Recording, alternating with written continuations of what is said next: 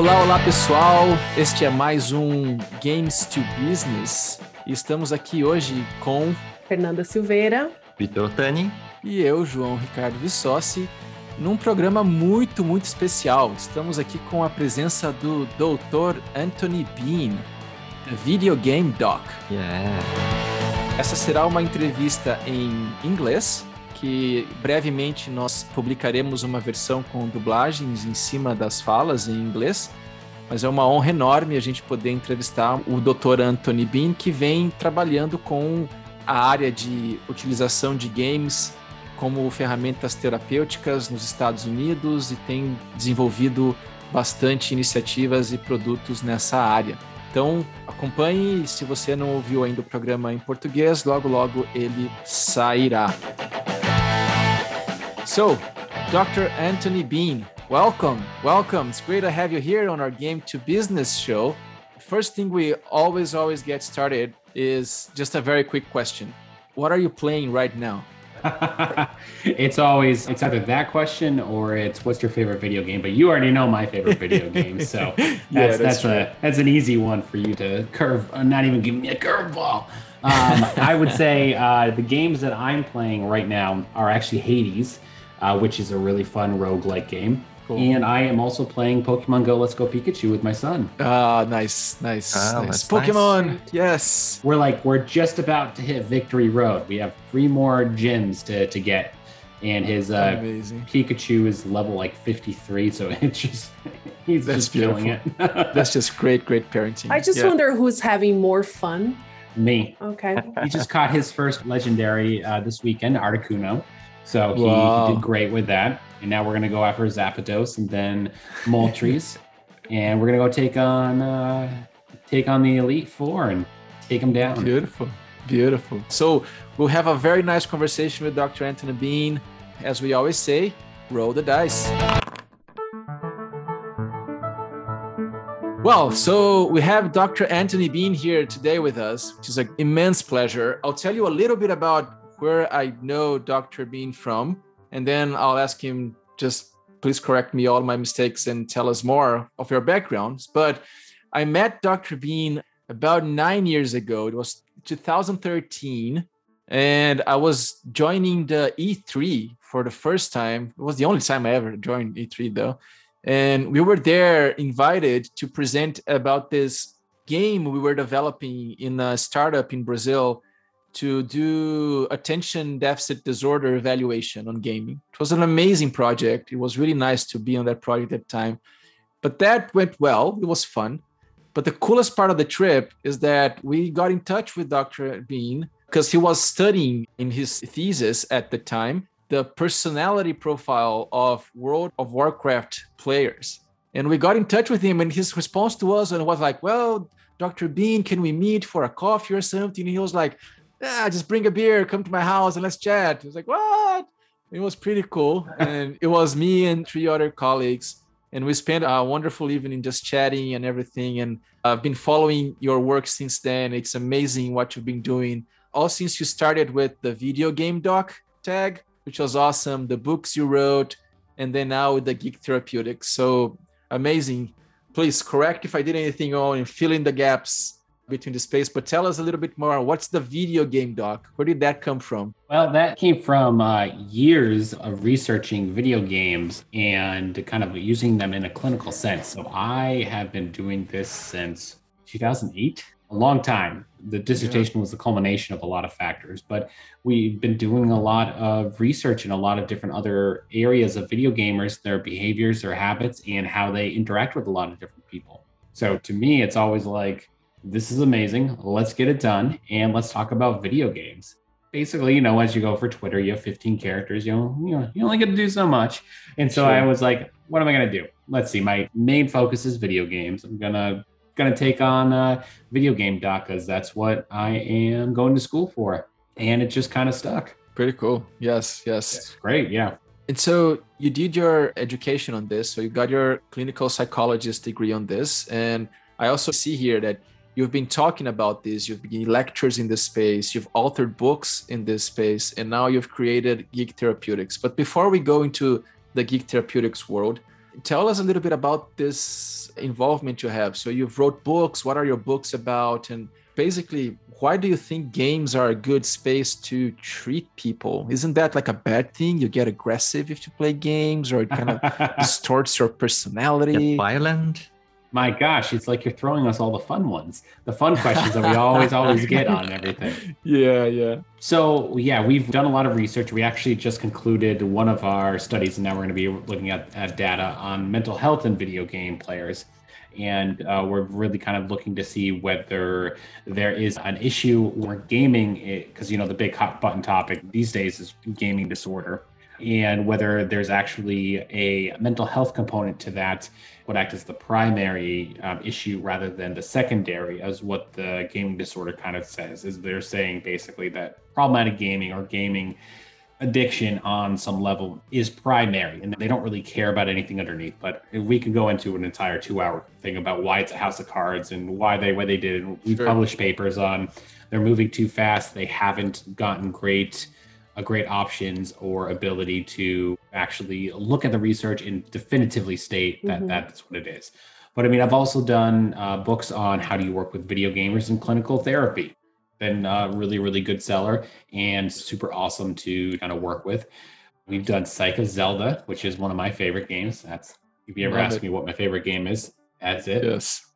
And then Psych of Final Fantasy last year, we are about to kickstart Psych of Pokemon with a special edition gold cover. Wow. That's going to be like gold leaf covering, that there will be limited quantities of that. Beautiful. And I'm really excited for that one. Plus, we did integrating geek culture into therapeutic practice, uh, where we don't just look at video games. We look at D and D. We look at anime. We look mm-hmm. at everything, and we talk about what makes these things amazing and how do we get them kind of situated in a lot of different uh, happenings to really understand who we are, who we can be, mm-hmm. and how they relate to us as people. So, really, one of the big things that we always kind of try to focus on a little bit more is geek culture is so massive, so expansive. The question is, that we really need to look at it as a culture to connect with other people, to be able to understand what they are. Why do they like Superman or over Batman? Or if you want to go in out of DC into Marvel, or if they are playing a specific character in a video game, do they play a similar one in D and D? Do they sure. LARP? Do they role play? Do they write fan fiction? Do they do a whole bunch of different things? There's a whole slew of different ideas that can be brought in, into clinical practice based on the way the client really wants to work, but also how they interact with the culture itself. And that's really what we're all writing about. And we kind of teach on this stuff through Geek Therapeutics is we'll teach you how to use anime. We love working with the different tropes. We'll teach you that it's about friendship, resilience, and feeling like you belong to other people. We'll teach you how to use um, Thor for depression or Iron Man for narcissism and alcoholism. Nice. We can teach all these different types of things based upon the character's mythology that's already been written. And that way, we can, if we're working with a difficult client, we just really aren't connecting. We get to then bridge that gap with being able to to really understand what they're going mm-hmm. through. And there are some clinicians that are out there that will say, "Well, you don't actually need to be the expert in the area. Your client's the expert." And I would heavily disagree with that mm-hmm. because yes, while the client is going to have a lot of expertise, in that area, they also may not have read the comics but seen the movies.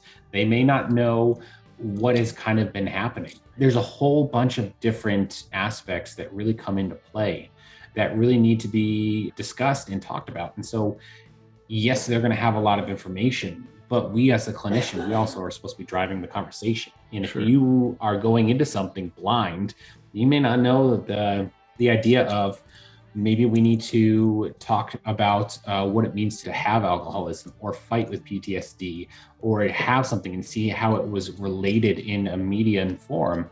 Like Iron Man's a beautiful story, whether you just stay in the movies or you go through the comic books. To, to be able to understand where does he kind of come from and his trauma really created his narcissism and yeah. if you watched all of his movies all in a row in the correct order you would actually with him in the avengers and everything too you would actually yeah. see him what we call a self-differentiation happening and that is slowly becoming recognized all the way until endgame where spoiler if you haven't seen it, I'm really sorry. He perishes and sacrifices himself. Yeah. Uh, Yeah. and that's that's something he wouldn't have done in the beginning. In the beginning, it'd have been like, well, I'm just gonna go hide and wait this out. I don't care. At the end, Yeah. he realizes what he has to do. What is his role there? Yeah, and the distinction they do on the movies with the I am Iron Man in the first movie versus the I am Iron Man in the last movie represents this. This is fascinating because geek culture, let's call it like that, as you mentioned, is there. People consume this like crazy. We do. I mean, I do. That's You, obvious. you you can't keep up with anime these days. There are Exactly. like four new anime seasons coming out every day. You can't keep up with it. Like if you tried, you still wouldn't succeed because one, you Yeah. can't be awake that long. Two, there's too many hours that come out every day that don't match and what you can do. And that's just one area of geekdom. And never Yeah. mind, not everyone watches the same anime. So I mean, some people Exactly. like uh, a more romantic one. Some people like a little bit more hardcore. Some people like a relationship Yeah. or like uh, Sword Art Online. That's a big one Yeah. right now for some of my kids. Yeah. And the point I think is this culture is there. And as many areas in psychology, they just prefer to shield away from it because it's not in the standards for whatever they understand as science or philosophy or anything.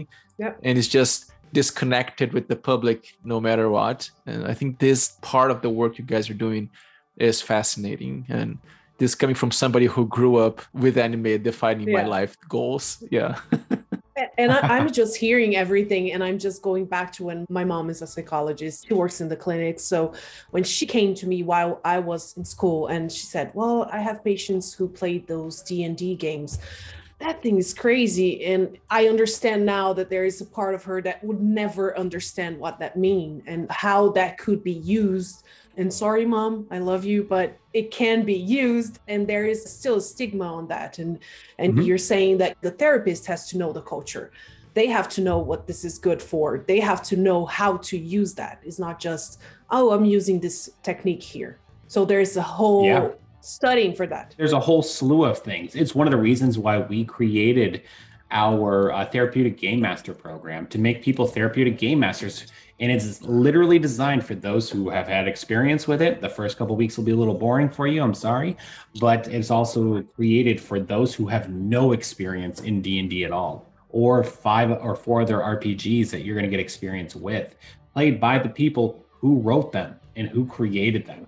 That's like one of the things that separates our program from anybody else or anything else. We actually have the people who wrote the books, who wrote everything, Yeah. actually teaching you the game, which is, will blow your mind on lots of levels. Yeah. That's pretty cool. I love it. It's great. Victor, you look like you have I see questions going left and right. He's like, I'm gonna jot this down. Yes, I'm just trying to think which question I'm gonna make first. But uh, when you were talking about the animes and uh, Marvel characters, I was just thinking that how it's much more easier to relate to our patients when we talk about the common thing that we have interest on. So I think that this is the first barrier that we can break using this kind of, geek culture, pop culture, since D&D now is so much more popular when I used to play. So I think this is something that we can use in our clinic. Mm-hmm. Yeah, most oh, definitely. Oh, absolutely. It- It's really, really good. And we actually use it in a lot of different styles of clinical settings. So we have outpatient, we have inpatient that we've used it on, and we've actually trained a couple psychiatrists who use it in what we call one on one duet play. So, I mean, it has a lot of different versatility to be able to engage the patient on a lot of different levels, whether you're just creating a game specifically for them one on one or they're part of a clinical setting for something in very big particulars such as anxiety, social skills, depression, um, schizophrenia is a lot harder to work with them Yeah. because they're usually a little bit not based in reality. But we can still work with them if the professional GM is actually utilizing it in the right way and keeping some sort of sense of reality in the game. Yeah. This is interesting. We're trying to implement role playing games in our inpatient ward. And there is always this resistance because I work in this hospital, which is so traditional. I tell them, we're going to play this game, and I swear to you that it's going to be therapeutic. They say, oh, okay, so just trying to use your hours to play games here. And when we said that we want to try it with uh, psychotic patients, well, we weren't able to implement that yet.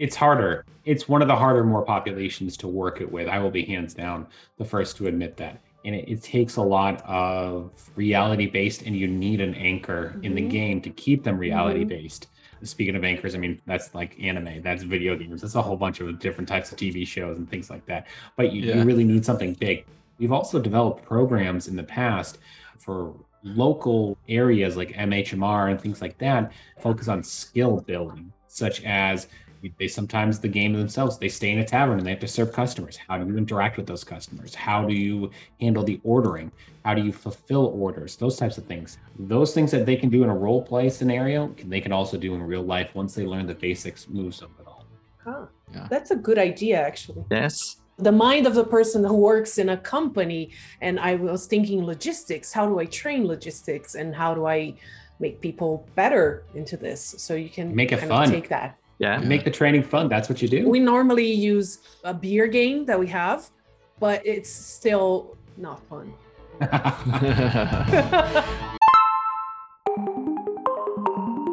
We're kind of approaching this topic of how you guys have been developing this, and you mentioned a bunch of examples, which is fascinating. What are the barriers you've faced into bringing this to practice? I think Victor said like schizophrenia patients is a very difficult population on its own, but what about just basically implementing it in places where you think, well, this would be a little easier for people to understand? You still get a lot of barriers. So, what are the barriers you faced in the process? I think the biggest barrier, and it's still a barrier today, is the what we call the efficacy of the game itself. And it's what people really kind of think is that they they don't see how a game can be helpful. And they don't see why playing games should be considered to be therapeutic on any level because they just don't understand why everything kind of comes into play in a game. Um, but the biggest thing that I always uh, I said, and this was with video games too, um, it doesn't matter what game it is. If you know the game well enough, you can break the game in order to fit your needs. So you throw me a video game, you give me 20 minutes to watch a video on it. I can develop an entire treatment plan just based on that video game, based on the inner workings and the mechanisms of the game itself, to teach the the person in front of me how to kind of work with it. Works the same way with D&D. If you know the game well enough, you know how to break it, you know how to simplify it. It doesn't have to be as intense of a character sheet. You could literally just create a Pokemon version of D&D and give them three cards that say here's Thunder, here's Thunder Shock, and here's Bite. That's your things for Pikachu. Those are your moves. You get to choose one every time. You're going to roll a d20 and I'm going to roll a d20. If you go roll higher than me, you succeed and you get to roll damage. That's just a simplification of D&D and it's working itself into a different um, manner to be able to, to reach the client where they're at. And that's really what comes into play with the simplification of it all is you really just have to be able to really know the game in and out enough to be able to break it.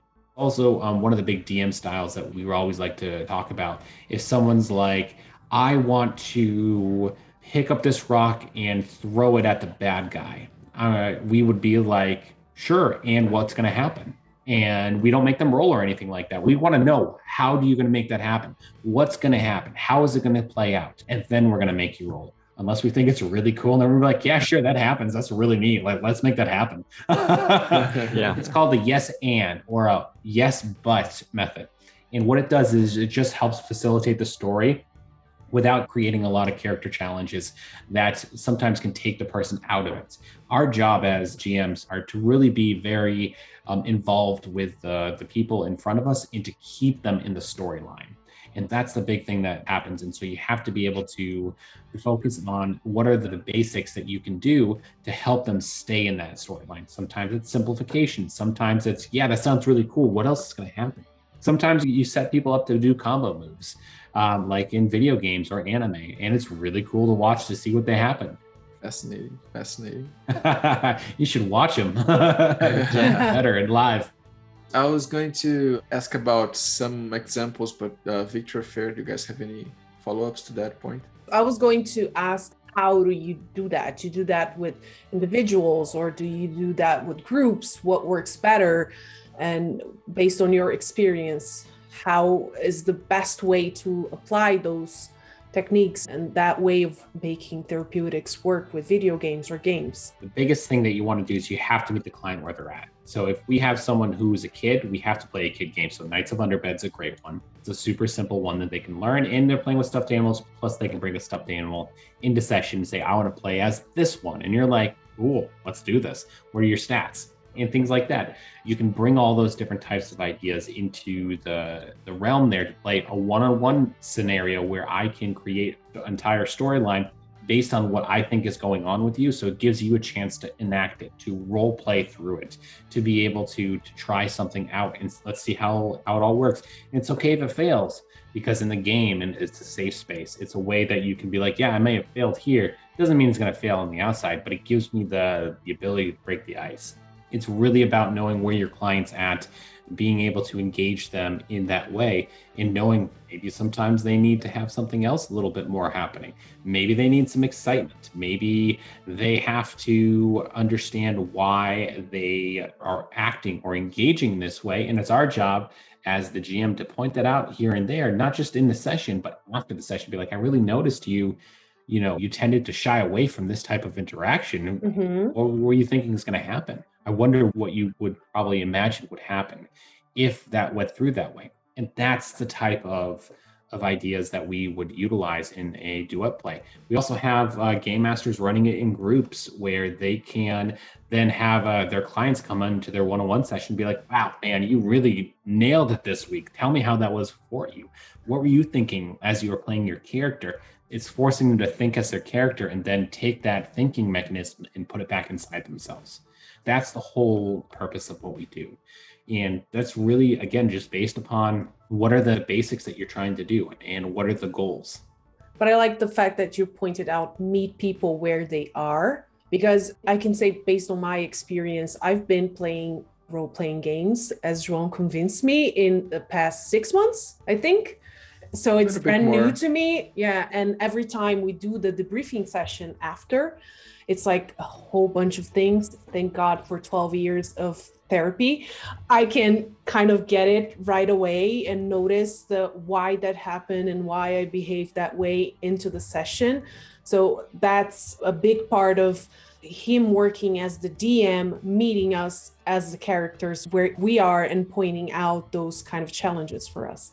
So it's very interesting to see that but do you feel that at any point, this methodology, these techniques that you're pointing out will work only for a certain type of patient that you're getting, like people who are into this world, or how do you pull people into this kind of therapy sessions or this kind of methodology? We found that it kind of works for anyone who is willing to put themselves in a playful experience. If mm-hmm. you are not going to put yourself in a playful experience, then it becomes harder because you're very resistant towards it. And that may not be make a good person, but we can always try it out with a duet play first, a one-on-one session, to kind of figure out what are the main concerns that you might have. Can we actually get you to role play in some scenarios? And can we get you to have fun? One of the biggest things we're taught as adults is you can't play, you can't have fun. Playing is for kids. And I mean, the biggest thing I kind of have back on that one is if you lose your sense to play, you kind of lose your sense to live. You just become a, a worker yeah. bee, and that's no fun. That's not how it works. I might use video game methodologies to understand why I to further kind of what I do with all the different types of things that I run and build. But it's also based upon the idea of I treat life like a video game on some level. Is I level up, I utilize the skills that I've learned in games to further everything we're doing, and we just keep on pushing forward.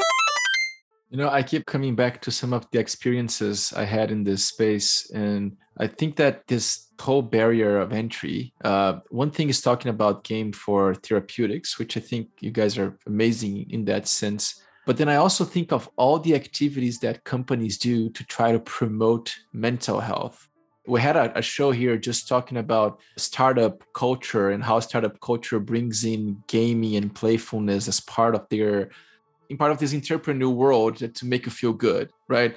Or companies that use escape rooms to try to get experiential learning experiences out of these people which is in practice is like we're one step on jumping into a game. Let's just put a game there and play around and yeah. make sure that that is becoming something that is for reflection have you guys worked with groups outside of the therapeutical counseling world? Yeah, we actually uh, brought Dungeons and Dragons to TCU, and I know you're going to know who that is um, because uh, Duke, uh, on occasion, will play them once in a blue moon. Um, but yeah, they, yeah. we actually have a couple of their people going through the training now, and we have a bunch of people from the math department, from English, That's from awesome. uh, people that really want to take the training. Obviously, it's during the school year right now, so they have to wait till summer. But we do train other people, and we train other organizations and other people in how to do it. We've had people from the YMCA come on in and take the training just to to kind of help and understand what they're kind of looking to do and also really kind of uh, get a grip on how they can enrich their lives with their community as well. That's great. That's pretty awesome. So, Vitor Fair, do you guys have any other questions in this part? I was just thinking because I'm the guy responsible to think about this corporate world and try to get us into it. We have been invited to do some training in this marketing agency but they are already cool, so that's okay.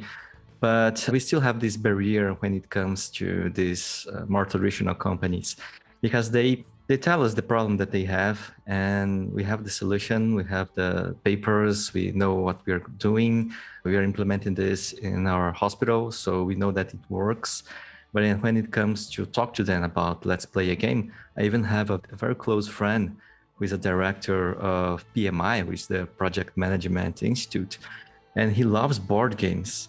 And he has this amazing difficulty to make people gather together and play board games, play role playing games because the CEO they just don't accept it. And I was wondering, what would you suggest? What advice would you give to us? In what capacity to play more games? In using games as a therapeutical tools as a to train soft skills in this corporate world so the biggest thing that we aimed for was accreditation by the big three in the united states apa nbcc and ACE. so we have psychologists we have social workers and we have any master's level clinician can get their continuing education units through our training programs whether it's geek therapeutics um, stuff with becoming a certified geek therapist there are over 80 hours of training that are in that already. By the end of the year, there'll be over 100. I already have almost 42 for next year that are going to be done, which are going to be amazing. And yeah, it's blown up in a good way. And so we are continuing to focus on how do we change and how do we continue to utilize it. The biggest thing that I would probably say, Victor, to the answer to your question is what is their hesitation about playing a game to understand the rules and the foundation? Games are based in rules. Society is based in rules. If we can, can utilize that a little bit more and help them understand it through a game, why shouldn't we utilize that? Why shouldn't we try to do this type of idea? If it kind of helps them in, in the process, what's the wrong way of uh, just giving it a shot?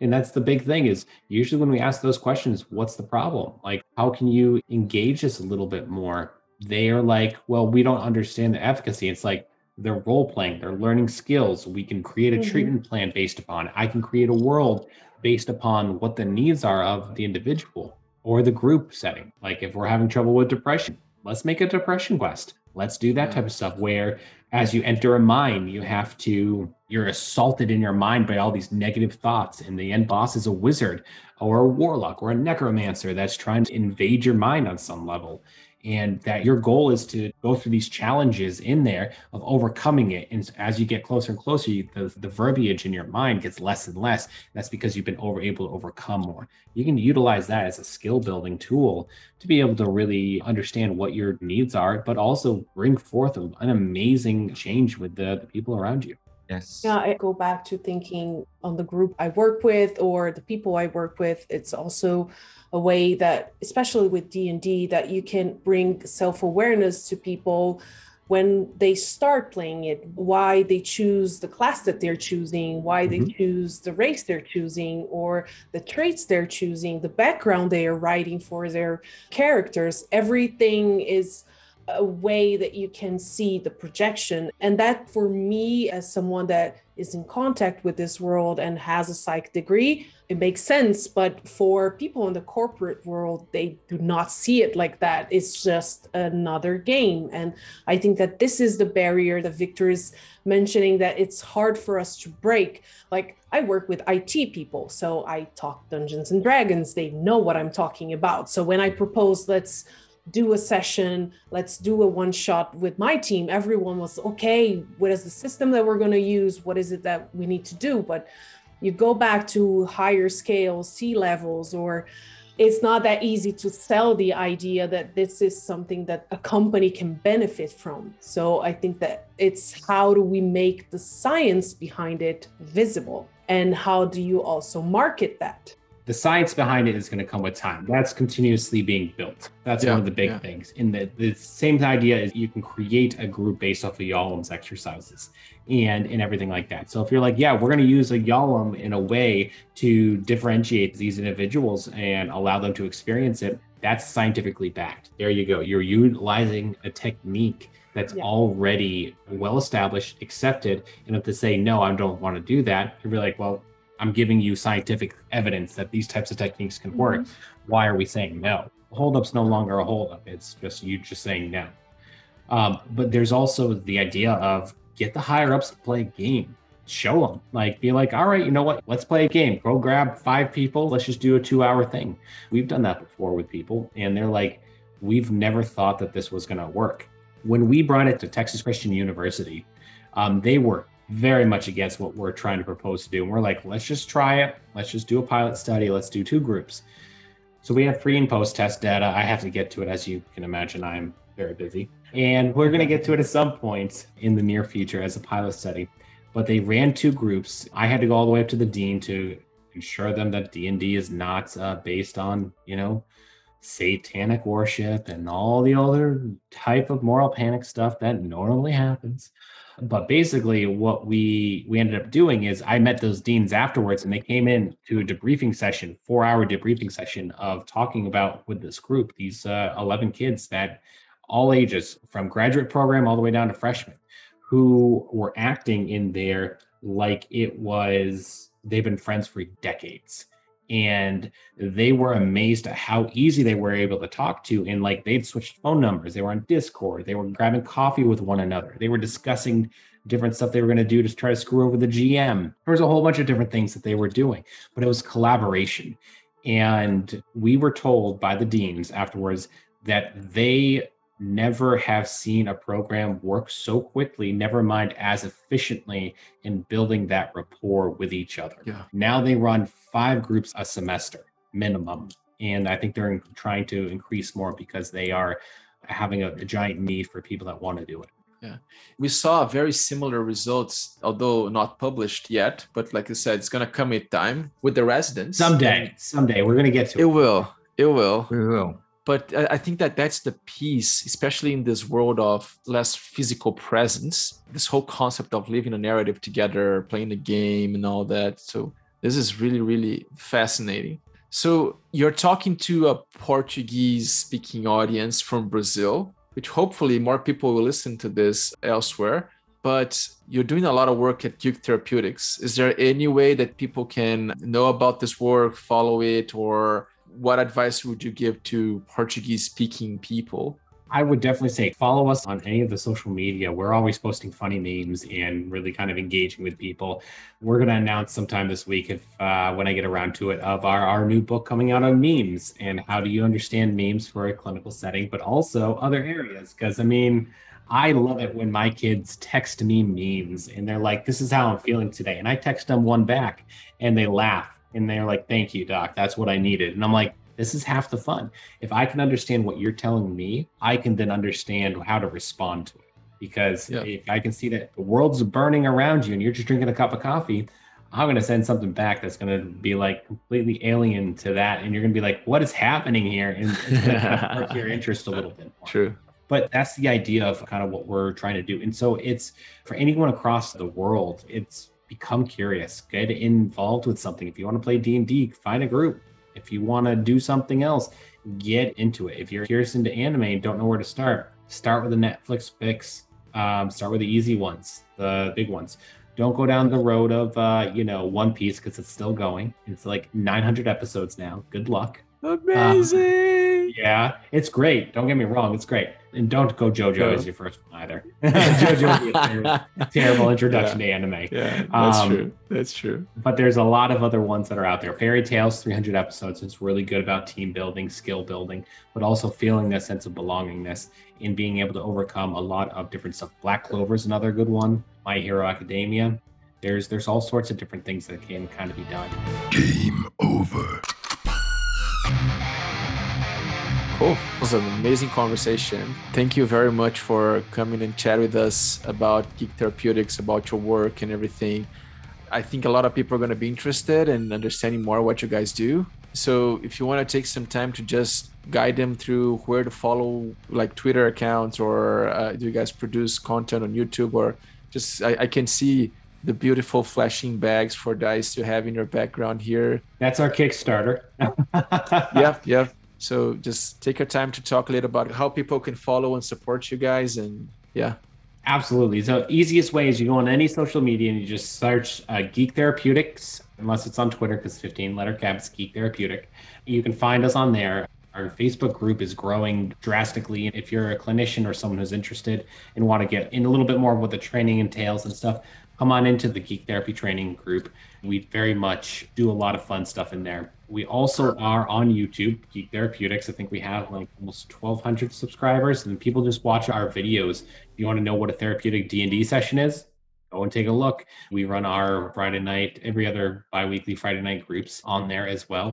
And Facebook, it's pretty much everywhere. But the easiest way to kind of get involved is follow us on Facebook. That's our main platform. But if you want good content to watch, the YouTube is always there, Twitch as well. Follow us on there and really kind of get a taste of the shenanigans that we do. yeah, pretty great shenanigans. Amazing. Oh yeah, plus the Kickstarter. Yes. Yeah, that was the other thing. It ends in like 10 days, but we hit fully funding in under 8 hours on it and that's just to get people inexpensive, high quality items that they can very much go and, and utilize in a clinical setting or just for fun. And so it has beautiful gemstone dice. I tweet about them all the time and all of the beautifulness of the prismatic ones that are Yeah. I'm biased. So I just wished you guys delivered in Brazil. So Yeah. I think they I think they could. They could deliver no, it. we can deliver to João and then he brings Yes, it he up when brings he it comes I'll, to Brazil. I'll send Yeah. it over. No He's- problem. he'll have Yeah. an extra bag just full of things that we are sending to his house. So. well, fair. Any uh, Victor? Any final comments? Uh, yes, this meme book, it's going to be very important because there is a member of our cast, our team, which I'm not going to say the name, which is totally incapable of understanding memes. So this is going to be very important. yeah. and I'd like to thank your presence. Hope we can talk again later. And if you want someone with a Brazilian accent in your table, just give me a call. Absolutely. You know, we always are looking for fun stuff, but I will warn you, our forever GM, he's a psychologist, Joe. He will try to kill you. He's tried to kill me three times now, and I have successfully lived every time. Nice. Good job. we have João Ricardo is the same kind of DM. Yeah, I can vouch that all of our DMs are like that. But anyway, I would like to thank you. And I know I bugged you a lot on joining us to this conversation. And these are the kind of conversations that bring me back to psychology that I deviated a long, long time ago and went into the IT world. And then João brought me back and said, Hey, you have to join this project with us. And then I met this whole world that I didn't know exists. And then I'm telling him, I want to study that. I want to do my master's. I want to go back to school because it's something that it's really amazing to see that something that we were bullied for when we were kids, it's now something that can be used as a therapeutic method and help people get better. So it's just awesome work that you're doing. Thank you so much. Oh, thank you. We love it. We love what we do, and, and that's half the battle. Absolutely. Well, Dr. Anthony Bean, video game doc, Geek Therapeutics, follow them all, and it's great to have you. We'll have you on more sessions. Let's play D and D together at some point. That would be amazing. So You do better accents in English. Yeah. Thank you very much, and till the next show. Bye. Bye.